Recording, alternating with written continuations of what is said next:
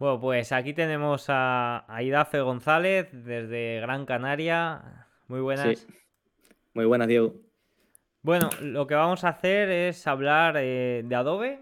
Vamos a hablar, delirar un poco sobre Adobe, que está muy en boca de todos después de esa caída que ha tenido el mercado, después de esa compra de Figma, que si pérdida de Moat. La verdad que hay bastantes comentarios al respecto y he traído pues a, un experto que ha hecho una tesis de inversión, la verdad que bastante, bastante buena, que la tendréis abajo, eh, sobre Adobe, para que nos cuente un poco cómo funciona. ¿Qué es Adobe, Idafe? Adobe, a grosso modo, es una empresa de servicios de software, es decir, brinda servicios a través de, software. ¿Para, ¿Para qué? O sea, ¿cuál es la función del, servicio en sí? La creación de contenido digital.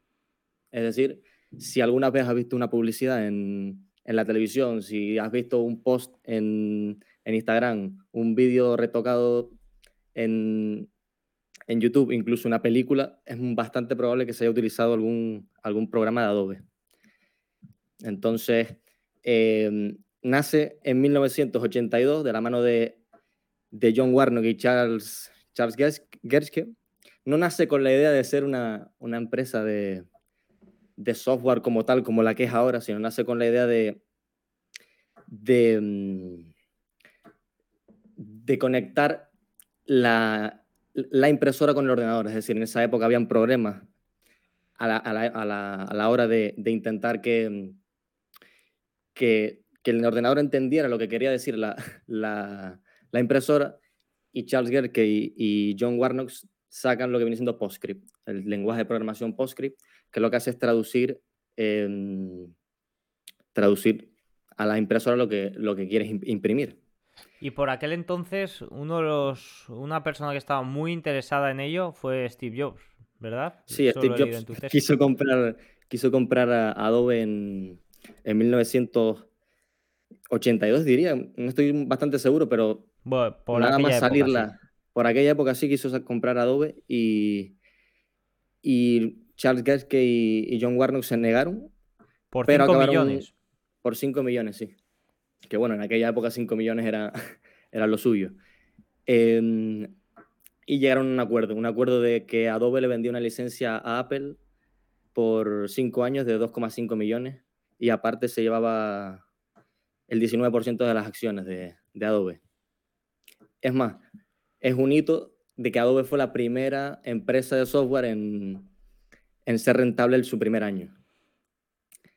Más allá de eso, después Apple quiso competir un poco con Adobe y demás y, vendieron su, participación en la, compañía. Y en 5 o 6 años, parece mentira, pero multiplicaron por 34 desde que compraron. O sea que le salió bien.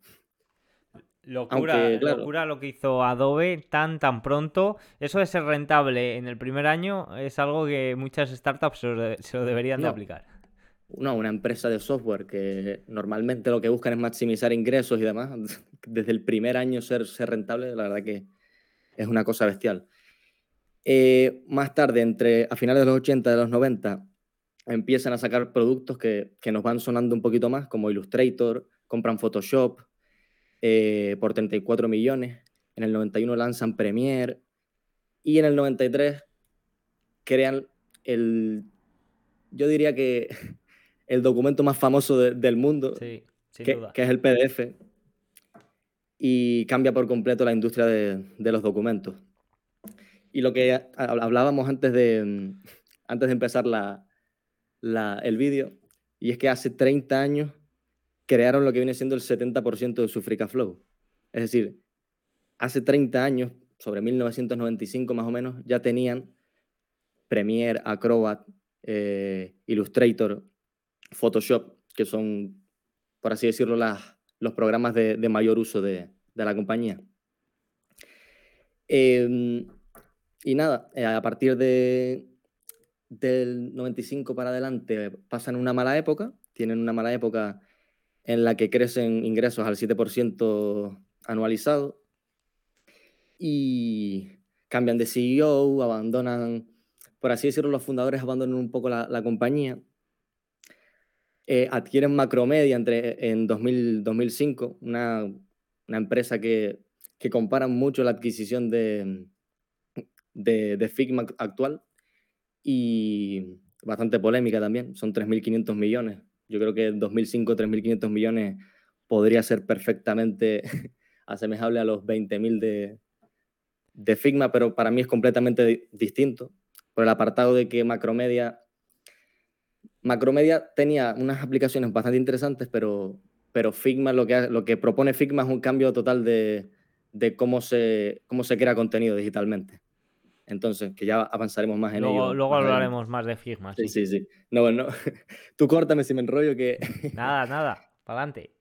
Vamos. Eh, y nada, en 2007, para mí un cambio fundamental en, en la compañía, porque se nombra como, como CEO a Shantanu Narayan, que es el actual CEO, que es el que en 2012 toma la decisión eh, la difícil decisión, porque en ese momento el mercado no se lo tomó muy bien, aunque ahora lo vemos con retrospectiva y, y es bastante sencilla la, la, decisión, pero Adobe antes se basaba en un modelo de licencia, es decir, te vendo la licencia directamente y tienes uso y disfruto de, de los programas, pero eh, eso tiene un problema y el problema es lo que toda empresa debe tener, sobre todo si nos basamos en análisis fundamentales y, y el entendimiento del negocio, que es la recurrencia y la visibilidad de, los ingresos. Ellos notaban que habían picos, o sea, cuando lanzaban el programa, habían picos de ingresos, pero a mitad de, tiempo de, esa, salida de, programa, eh, esa recurrencia de, ingresos bajaba, obviamente. Aparte de que tenía el problema de que no, podía vender, no podía vender a, a todo el mundo, es decir, sus programas costaban mil, dos mil, tres mil dólares. No todo el mundo podría permitirse eso, entonces te quitabas de un plumazo bastante... Que eso, eso a día de hoy parece muy obvio porque ya tenemos la economía de la suscripción muy en nuestro día a día, incluso hace mm, escasas semanas o escasos días, no recuerdo, Mercedes también dijo que se quería cambiar a este modelo de suscripción, que si pagaban una suscripción iban a tener más aceleración en los coches, eh, creo que hubo otra marca de coches que también lo dijo con anterioridad. Entonces ahora parece muy obvio, pero en su día fue un cambio bastante, bastante importante que incluso el mercado se lo tomó mal. Exactamente. Incluso si lees un poco sobre esa situación de ese año, noticias de ese año, y el mercado es lo típico, se toma, se toma muy en serio temas que sean, que no tengan mucha, mucha certeza, es decir, cosas nuevas, como por ejemplo ahora de Figma. Si no entiendes muy bien qué es lo que se busca con, con esa con ese tipo de toma de decisiones, como la compra de Figma o, el cambio de modelo de suscripción, eh, si no lo entiendes muy bien, puedes llegar a sobrereaccionar. Básicamente por el hecho de ser algo novedoso. Pero totalmente me parece que es el cambio más importante de toda la, de toda la, compañía. Porque a partir de 2012, si tú puedes ver un, pones TIKR y pones el, múltiplo de valoración de, de Adobe y es que a partir de 2012 pasa a cotizar a 30, 40, 50 veces. O sea, una cosa bestial. ¿Por qué? Porque ese, ese cambio a modelo de, de, suscripción y esa recurrencia y visibilidad en, en, los ingresos. Sí, que es que además es mucho más predecible a largo plazo eh, con un modelo de suscripción que un modelo por licencia. No, claramente. O sea, si, si escuchamos un poco a, a Warren Buffett y, y, qué es lo que busca él en, en empresas a la hora de invertir, y lo primero que se menciona en cualquier libro de, sobre Buffett es la recurrencia y la visibilidad de esos, de esos ingresos. Si no eres capaz de, si hay por sí hacer predicciones a futuro de compañías es muy complejo, si no eres capaz de, de, si tu compañía no es capaz de tener visibilidad y recurrencia en los ingresos es prácticamente imposible, es prácticamente no invertible. Hablemos un poco de las partes de Adobe. La compañía está dividida en tres segmentos. La primera, Digital Media, que es la, que representa la mayor parte de los ingresos, con un 73%. La segunda parte de la compañía es Digital Experience, con un 24%, que representa un 24% de los ingresos. Y la última parte es Publishing and Advertising, que representa un 3% de la compañía. La verdad que esta última parte, no te voy a mentir, no sé lo que es. Yo tampoco lo sé. Pero tampoco es muy relevante. Eh, no, no es fundamental.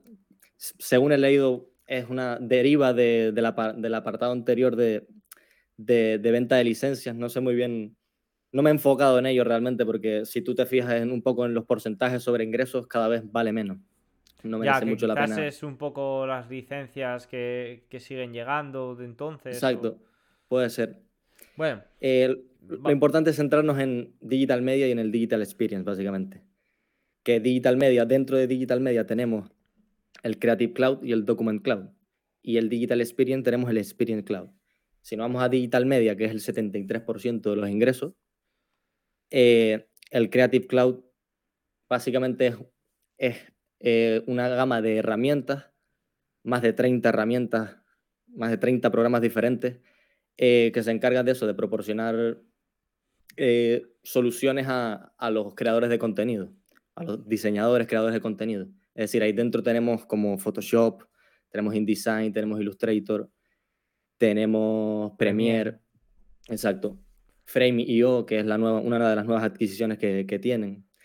Eh, Para web, Adobe X. Adobe XD, exactamente, la competencia de Figma. Una bueno, un montón de. Figma entraría en este segmento, entiendo. Sí. Si quisieran realmente integrar la compañía dentro de Adobe, pues sí, entraría dentro de Creative Cloud porque es la competencia básica de, Adobe XD.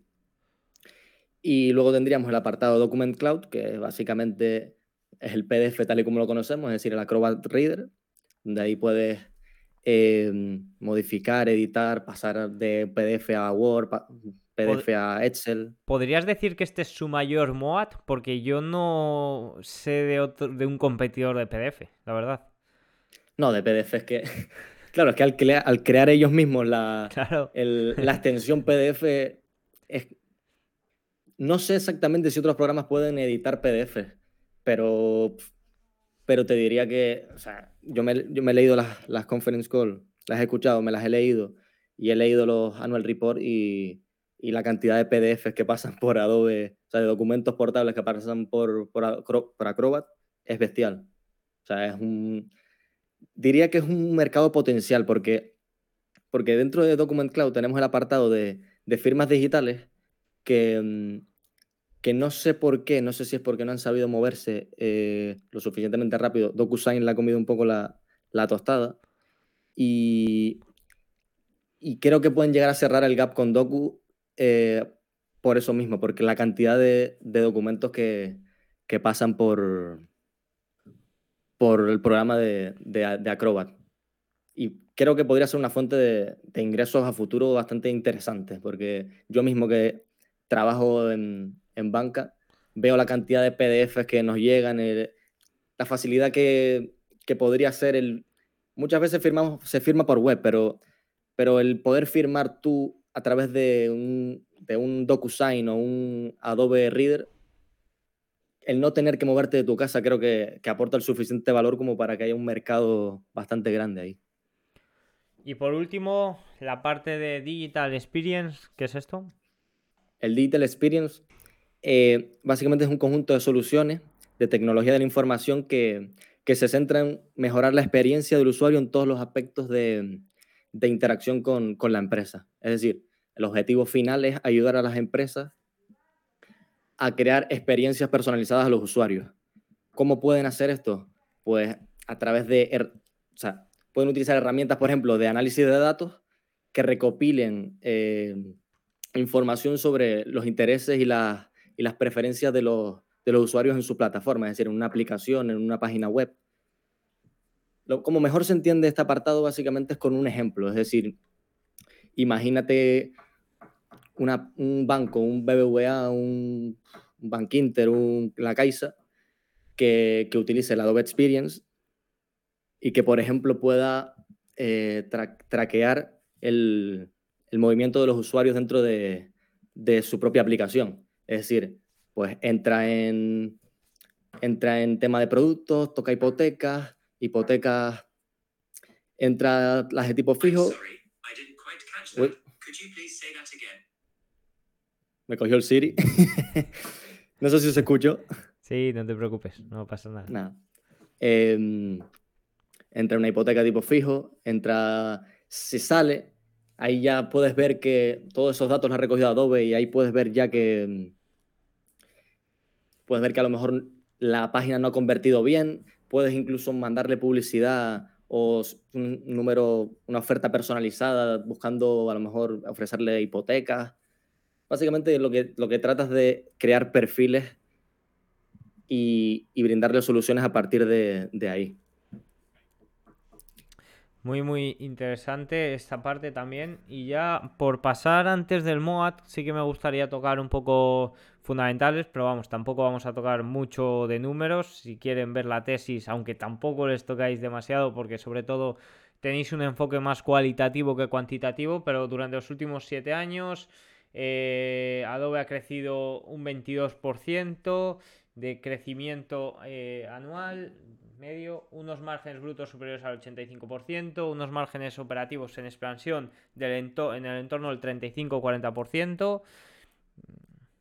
¿Algo que comentar sobre ello?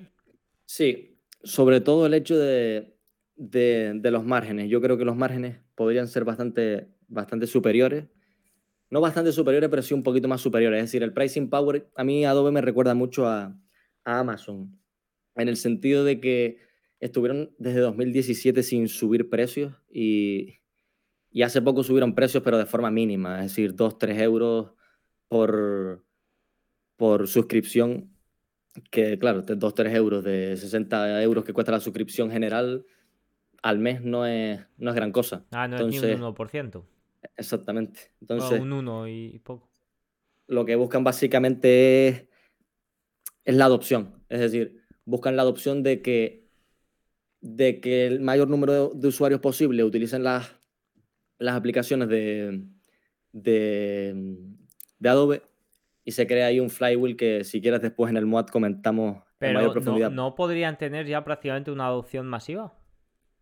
Sí, prácticamente lo tienen en el mercado capado, pero yo creo que tratan un poco de, de, de hacer más accesible y de no hipotecar, por así decirlo, su foso. Es decir... Ya, eh, algo que también vamos a comentar justo en el siguiente punto es esa rotación al mercado minorista que podemos introducir ahora mismo, que creo que es hacia donde te encaminas. Sí, exactamente. En plan, creo que el mercado transiciona hacia un, hacia un entorno colaborativo en donde los no profesionales tengan un, un papel protagonista. Y es ahí donde entra el juego de, de Figma, de Adobe Express que se lanza para competir con Canva. Y un posible riesgo o, una posible fuente de crecimiento, depende de cómo, de cómo se vea, es esa transición hacia el mercado, hacia el mercado no profesional. Pues si te parece, vamos a entrar ya de lleno ahí. Vamos a entrar a comentar ese MOAT que tiene Adobe. Ya hemos mencionado PDF, que se diría que es su MOAT más clásico y más fuerte pero al final eh, no existe competencia para Adobe y el cambio o la competencia, el cambio de Adobe a la competencia es bastante caro, sobre todo para los profesionales. Exactamente, por eso mismo tienen prácticamente capado todo el mercado profesional. Es decir, yo he hablado, para hacer la tesis sobre todo, hablé con bastantes profesionales de distintos ámbitos, es decir, freelance, eh, personas que trabajan para, para departamentos de marketing de grandes empresas, y todos me decían lo mismo. Es más, hice una pequeña, un pequeño experimento en, Instagram, contacté con cinco, cinco diseñadores, filmmakers, etc. Y yo les pregunté que qué, sin mencionar Adobe, les pregunté qué programa utilizan para, para, para diseñar y para editar. Y todos, absolutamente todos, me, me dijeron Adobe. Es más, uno me dice que si no tienes Adobe es imposible trabajar en el mercado profesional un freelancer me lo dijo directamente, porque es que él trabaja a través de agencias, entonces esas agencias utilizan Adobe. Y al utilizar Adobe, si tú no tienes el Adobe y los programas de Adobe no puedes, no puedes trabajar, es que no hay otra alternativa. Y claro, el coste de cambio es elevadísimo, porque claro, tú como, como profesional lo que buscas es la mejor alternativa posible que te haga que te haga hacer tu trabajo de la mejor forma posible. Sí, te puedes ir a alternativas Mm, individuales que pueden competir, Affinity, eh, Affinity eh, podría ser, es que, que va, no, imagínate que te quieres ir a Affinity, Affinity es que no, tiene dos, tres programas que pueden competir con los de Adobe, pero es que claro, tú pagas una suscripción de, Adobe Creative Cloud y tienes una gama enorme de más de 30, de más de 30 programas. Entonces, no merece para nada la pena eh, buscar buscar otra, otra alternativa, no tiene ningún tipo de sentido. Sí, es que al final ese modelo de suscripción concentraron también todos los programas que cualquier departamento de diseño que necesite más de uno, le sale rentable tener todos. Y ahí tiene el monopolio prácticamente. A eso me venía a referir, que básicamente el tener tú un departamento de marketing, tener tu Photoshop, tener apartado de Premiere, tener el Adobe XD por si, por si, para tener el para diseñar interfaces. Eh, todo eso no te lo brinda una, única, una única, otro programa que no sea Adobe. Es decir, eh, el coste de cambio en sí viene más bien del ecosistema. Es decir, el ecosistema creo que es la clave de, de todo Adobe. No solo en el Creative Cloud, como comentaré más adelante, sino en el propio Experience, el Creative es diferencial. Por el hecho de que en el Experience compite con Salesforce y con Oracle, y Oracle y Salesforce no tienen un creative. Entonces, si de primera en el experience tienes un tienes un tienes una línea de negocio que ya es mejor, una propuesta de valor que ya es mejor que la de Salesforce y la de, y la de Oracle, porque yo mismo he preguntado y he hablado con profesionales del sector y me dicen que están años luz. Em, si ya tienes el creative, ya es que acompañas en la creación de contenido y divulgación, y traqueteo de. El, traqueteo mm, de, de, la información, la captación. O sea, desde que surge la idea hasta que la lanzas al mercado, todo está en Adobe. Pasa de Creative Experience. Entonces, el ecosistema en sí creo que es la mayor fuente de, de MOAD de, de la compañía. Además de la marca, obviamente, la marca de Adobe es sinónimo de, de líder de mercado y de, y de calidad en sus en productos. Y una última parte ya a tocar en este MOA, en esta parte de, la charla que hemos enfocado a MOAT. Eh, esta rotación que parece que quieren hacer hacia el mercado minorista, están muy enfocados evidentemente al sector profesional, como tú has dicho, eh, hay diseñadores profesionales que dicen que si quieres ser profesional debes de tocar Adobe o, vas a estar familiarizado con Adobe de una forma o de otra porque al final abarca tanto. Esta rotación o esta rotación, eh, no sé si llamarlo rotación, yo lo diría eh, abrir un poco el abanico aún más eh, para captar a ese mercado minorista que quizás estaba muy enfocado en Canva por sobre todo los últimos años.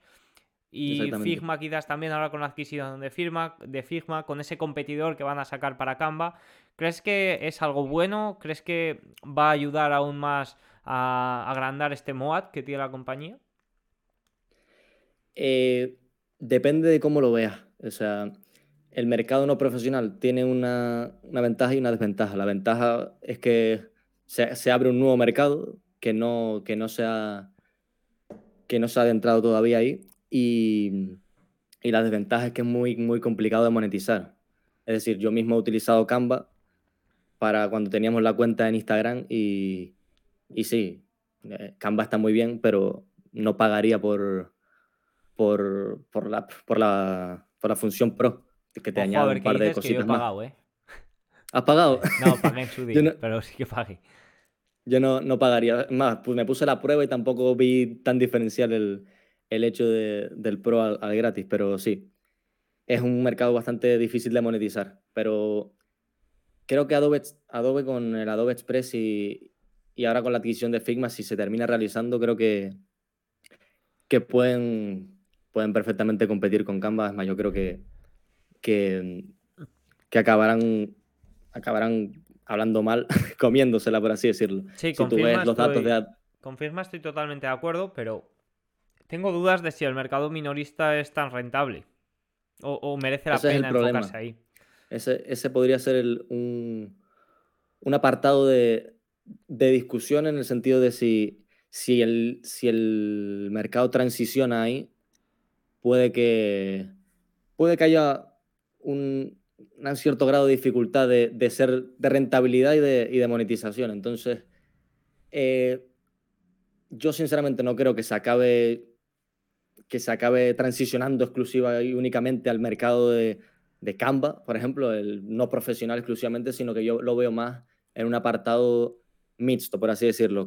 Yo, el apartado de Figma, por ejemplo, el apartado en el que tú puedas eh, colaborar con otros profesionales, es decir, que tú seas un owner de una compañía y, y te estén, mandes a una agencia de marketing a hacerte determinado trabajo y tú, desde cualquier dispositivo a través de internet, puedas conectarte y poner tu, dar tu retroalimentación y, y un poco decir que si te está gustando, si no te está gustando. Creo que la transición va más a ese lado que, que hacia el no profesional exclusivamente. Sí, yo creo que eh, eso de abrirse al mercado minorista es más para abarcar más mercado, para darse a conocer, para que prueben eh, un poco lo que hace Adobe y decir, oye, por una suscripción mínima eh, tienes todo esto. Exactamente. yo creo que va... La suscripción no es cara, todo hay que decirlo. No, la suscripción para una empresa, para una empresa, no sé exactamente el precio de las empresas, pero pero a modo personal eran 60 y pico de euros. 68. Eh, sí, al, al, mes. Entonces, una empresa que tenga unos mínimos ingresos no, no supone una gran cantidad de dinero. Entonces, vale, vamos a meternos de lleno en creo que la parte más importante, sobre todo en los últimos meses, que es esa compra de Figma que sentó fatal al mercado, cayó creo que un 17, 18%, 20% en un día. Em, lo primero, una pregunta rápida y luego seguimos. ¿Qué te parece? ¿Bueno o malo la compra de Figma? Depende, para mí, a mí me gusta. A mí me gusta porque no creo que hubiera, no hubiera alternativa a, no comprarla. Yo te digo que en la oficina se celebró. Todos los que estaban usando Figma en ese momento, que eran más de cinco, lo celebraron. ¿Por qué? ¿Por qué crees que se, o por qué crees no? ¿Por qué se celebró? Bueno, porque era una plataforma que usan en su día a día y lo mm. tenían que mezclar con Adobe y ahora, pues, si, si la compra sale adelante, no va a tener que mezclarlo. Yo creo que, que, que Adobe tenga Figma y que pueda integrarlo, es que visto desde el punto de vista, esto hay que enfocarlo de dos formas, y es uno desde el punto de vista estratégico y el otro desde el punto de vista financiero. O sea, desde el punto de vista financiero no hay ninguna duda de que, de que es una absoluta locura, 50 veces venta por una compañía. Por mucho que tenga... 20 mil millones, por si alguien no lo sabía, 50 veces Exactamente. Sí, porque tiene una, una average recurrent revenue de, de 400 millones para este año, se estima. Entonces, entonces por mucho que la compañía tenga márgenes del 90%, márgenes brutos del 90%, no, no, no, se, no se justifica un 50, por, un 50 veces venta. Pero claro, creo que no había otra alternativa por el hecho de que la transición del mercado va más hacia el modelo de Figma que hacia el modelo de Adobe. Y como comenté, eh, Adobe está basado en programas antiguos, típicos programas de, de descargarte la aplicación, instalarlo en, el, en, el, en tu Mac eh, o en tu, en tu Windows y a partir de ahí empezar a, crear, por así decirlo. Figma no, Figma, por así decirlo, podríamos llamarlo que es un, es una, por compararlo a algo más mundano, es como un, un Google Docs, un Google Excel, un Google Drive. Es decir, puedes conectarte de forma remota, puedes, puedes compartir, o sea, el hecho de compartir a través de links y enlaces a otras personas ya de por sí en, lo que viene siendo trabajo colaborativo es, diferencial. Entonces, desde el punto de vista financiero es una locura, pero desde el punto de vista estratégico, en mi opinión, creo que era necesario porque yo creo que si Figma se pone basado en ese modelo de, web, se pone a, competir en programas como Premiere o Photoshop o Illustrator, creo que harían bastante daño. En la tesis, eh, a nivel estratégico de la compra, dijiste cuatro puntos. ¿Te parece si les comentamos? Sí. Primero. Eh, el primero de todos, eran, perdona que te corrija, eran tres, tres puntitos creo que era. El primero era el, el, de riesgo de valor terminal, obviamente. Y es el que acabo de mencionar ahora, que creo que, o sea, para el que no lo sepa, el valor terminal básicamente son los flujos de caja a partir del quinto décimo año, depende de cómo hagas el, el DCF, y, es básicamente el 70-80% del valor de una compañía. Entonces, eh, yo veo, yo sinceramente pienso que Figma podría, podría desbancar, desbancar Adobe o al menos quitarle una cuota de mercado importante por el hecho de, esa, de ese enfoque web y ese enfoque colaborativo. Que a Adobe le costaría mucho transicionar porque, como te dije, tiene sus programas están basados y desarrollados desde el punto uno hasta el último en, los típicos programas de, descarga. Entonces, ese es el primero, el riesgo de valor terminal. Y leyendo, leyendo, escuchando en YouTube una, una opinión de un desarrollador, él decía, tenía la siguiente reflexión, y él decía, cito literalmente, puede parecer que pagar 50 veces las ventas anuales de Figma es una locura, pero les asegura el 50 le asegura los próximos 50 años de liderazgo en el mercado. No tanto como 50, diría yo, pero... A mí es que me da miedo hacer predicciones a tan largo plazo, tío. Exactamente, exactamente. Ya 50 años no lo veo porque con el desarrollo tecnológico que tenemos y cómo con la rapidez que se, que se evoluciona tecnológicamente, y es que a día de hoy vivimos en un mundo muy, muy impredecible, impredecible o mucho más impredecible que hace años. Exactamente. Eh, yo creo que el COVID, tío, yo desde que pasó eso ya no me atrevo a decir... No, no, no, no. Totalmente. 50 años no lo comparto, pero como yo creo que el, que el enfoque que hacia donde transiciona la, la industria es hacia ese enfoque colaborativo, yo diría que de 5 o 10 años sí podrían, sí podrían darle tranquilamente. Sobre todo, y lo que espero es que no sea un macromedia, que con macromedia la compraron y por eso decía que era completamente diferente. Y es que la compraron y se deshacieron básicamente de sus productos. Si acaso queda Dreamweaver y creo que casi ni se, utiliza. Y, y eso, no diría que 50 años, pero sí que los próximos 5 o 10 años. Además, si tú miras las adquisiciones de Adobe, ves que están, están transicionando, están buscando transicionar hacia ese, hacia ese enfoque. Con la compra de Figma, con la compra de Frame.io, que es básicamente un, un premier colaborativo, por así decirlo. Igual que Figma, pero, pero en, formato vídeo. Lo segundo era la, la supervivencia del, del Experience Cloud. Como comenté, anteriormente, el Experience Cloud, em, en el Experience Cloud compite con Salesforce exclusivamente y Oracle podemos meterlo por ahí. Y, y hay dos hechos fundamentales que, en los que hay una ventaja competitiva de, de, Adobe con, con, Salesforce. Y es uno que tiene mejor eh, propuesta de valor, por tanto, y más en este, en este tipo de, línea de negocio, em, los costes de cambio diría que son muchísimo mayores a los de, a los de Creative. ¿Por qué? Porque literalmente puedes tardar dos años en implementar eh, un proyecto de, Experience Cloud. Entonces, si se cierra el gap, que yo creo que se cerrará, en lo que se cierra el gap, eh, Adobe puede perfectamente acumular muchos clientes y muchos mucha cuota de mercado. Entonces, dile tú a un, a un CEO que está dos años esperando a que se haga un proyecto de experience que, que cambie ahora a Salesforce. La propuesta de valor de Salesforce tendría que ser ínfimamente mejor que, que la Adobe. Y el segundo componente es el apartado de Creative Cloud. Es decir, si Creative, hablando mal, se va a la mierda, el apartado de Experience también lo haría. ¿Por qué? Porque o no lo haría, pero sí que Salesforce estaría más cerca de, ser, o sea, sería menos diferenciador con Salesforce, ese apartado. Eh, básicamente porque, porque el Creative Cloud acompaña, es una extensión del, del, Experience. Experience nace de, de Creative, entonces el, el, tener Creative te da una diferenciación bastante grande con Salesforce porque Salesforce no tiene un Creative. Es más, lo comenté en la tesis, se dice que Salesforce estuvo detrás de la compra de Figma por esto mismo. Y eh, diría que podría ser hasta un tercer punto, de que si Salesforce se pone a, a, comprar Figma, no solo podría desbancarle en el experience, sino en el creative, ¿sabes? O sea, podría haber una rotación de, de, líder de mercado.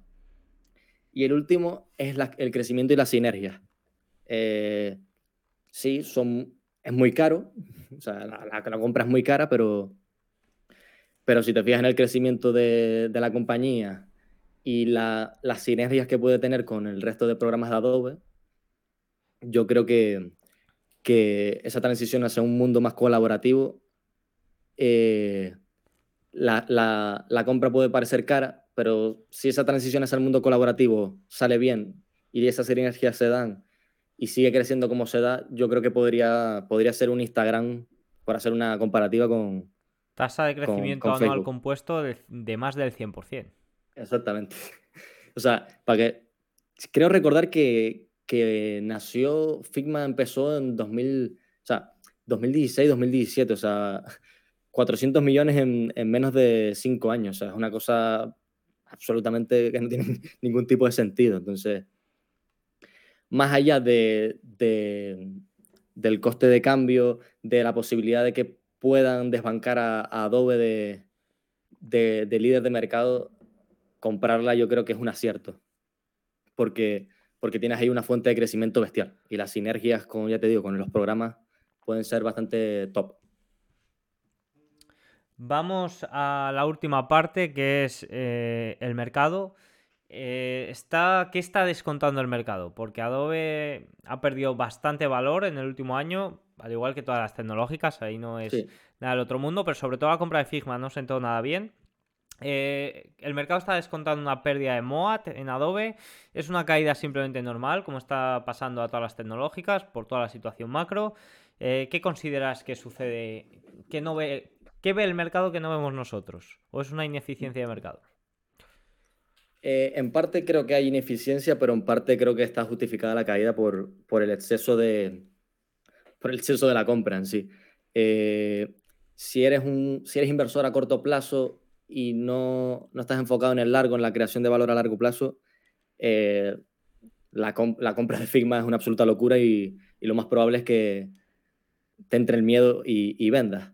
Si te enfocas un poco a largo plazo, desde el nivel estratégico de la creación de valor y de hacia dónde va el mercado, hacia dónde transiciona, yo creo que, que, es acertada. Entonces, yo creo que el mercado está viendo que, que, que puede haber una pérdida de moda por el hecho de pagar 20 veces ventas, por un, 20 veces, no, 50 veces ventas por una, por una compañía que, que realmente es, joven y que no, no te llega ni, ni a la suela del zapato en el, en el, sentido de tamaño, eh, puede haber una pérdida de MOAT, pero yo creo que, que, al fin y al cabo lo que, lo que ha hecho Figma es aprovecharse de una tecnología que ya estaba a disposición, como, como, como por así decirlo, fijándose en, en para mí, creo que mejor propuesta de valor Google Docs, Google Excel al estar en web, eh, al, al, apalancarse en esa, en esa tecnología ya dada, han tenido la,